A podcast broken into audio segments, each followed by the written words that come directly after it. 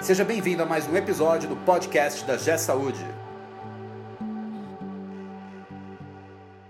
Olá, eu sou Fabiana Freitas e hoje eu gostaria de falar sobre robotização de processos, uma siglazinha que tem algumas pessoas ficam meio confusas com tantas siglas, RPA. Esse podcast é um oferecimento da G Saúde. Acesse www.gsaude.com.br. Você já ouviu falar em RPA?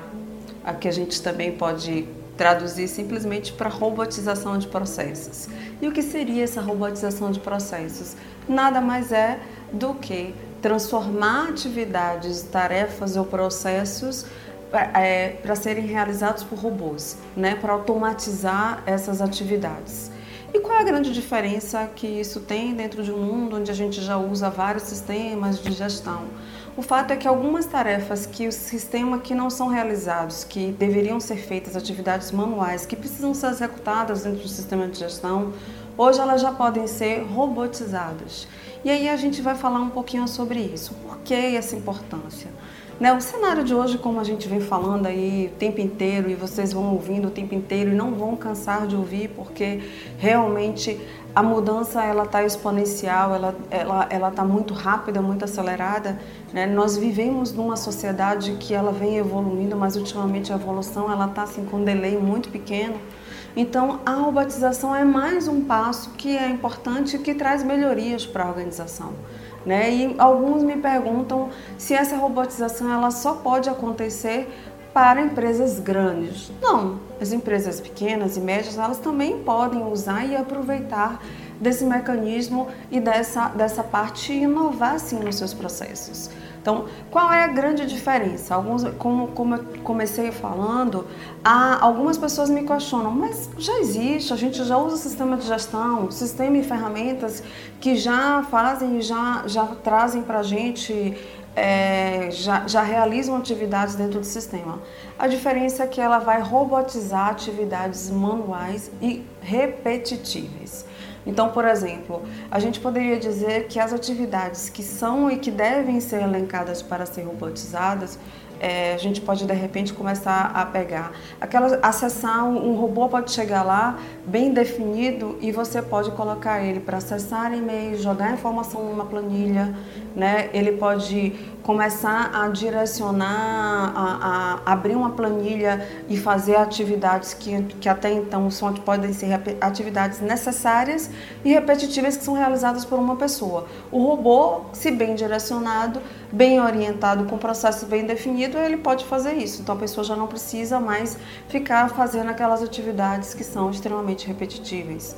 Então a gente tem aí, a gente pode botar planilha, acessar e-mails, né, e identificar algumas atividades que o robô pode começar a realizar.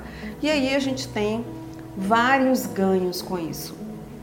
Exemplo, ela, ele pode, é, ele vai começar a realizar aquelas atividades e a gente pode realizar, ele pode realizar de forma muito mais rápida. Então a gente pode começar a fazer uma comparação entre uma pessoa realizando aquela atividade repetitiva que não está agregando, que na verdade ela tem um resultado, mas ela não é uma atividade que agrega muito valor.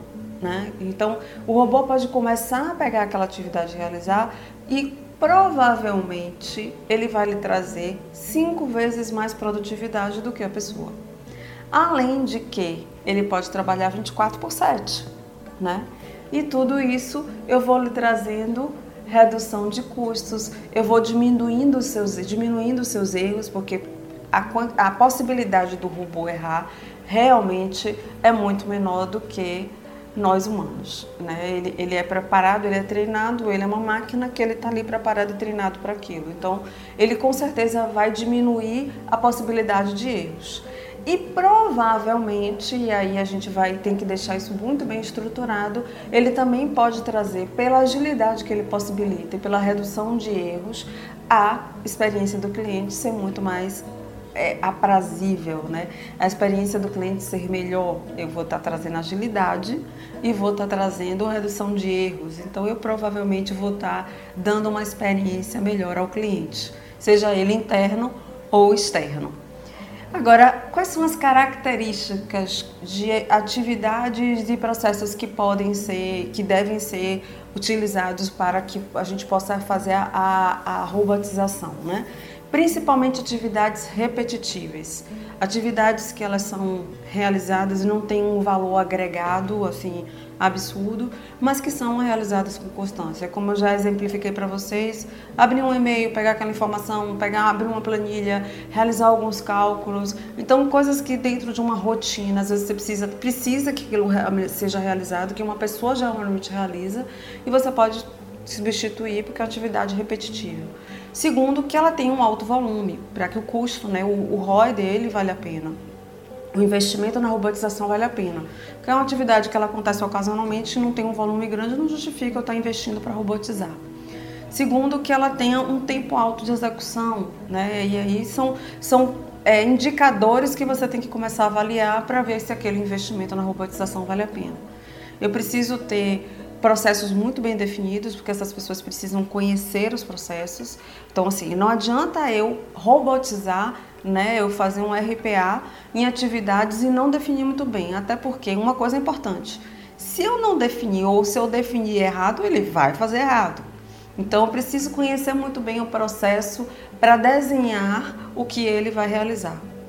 Então, eu acho que isso é um ganho absurdo e eu acho fundamental deixar claro para vocês que isso não é uma coisa que só pode ser realizado por empresas grandes, empresas que tenham é, já, já seja com um, um, número maior de rentabilidade, que já, já fature tanto aquilo, não. Hoje é uma ferramenta extremamente acessível e você pode buscar isso e trazer um ganho para sua empresa justamente para pensar na inovação, na melhoria, na agilidade, na redução, de, na redução de custo e na sua produtividade. Se você conseguiu entender bem, se você gostou, curta. Se você tiver ainda alguma dúvida, por favor, comente. É um assunto ainda vasto, a gente pode aí trazer mil, mil, mil derivações para a gente trabalhar. Aguardo você no próximo podcast. Você ouviu mais um episódio do podcast Conheça da G também o portal da G Saúde. Acesse www.gsaude.com.br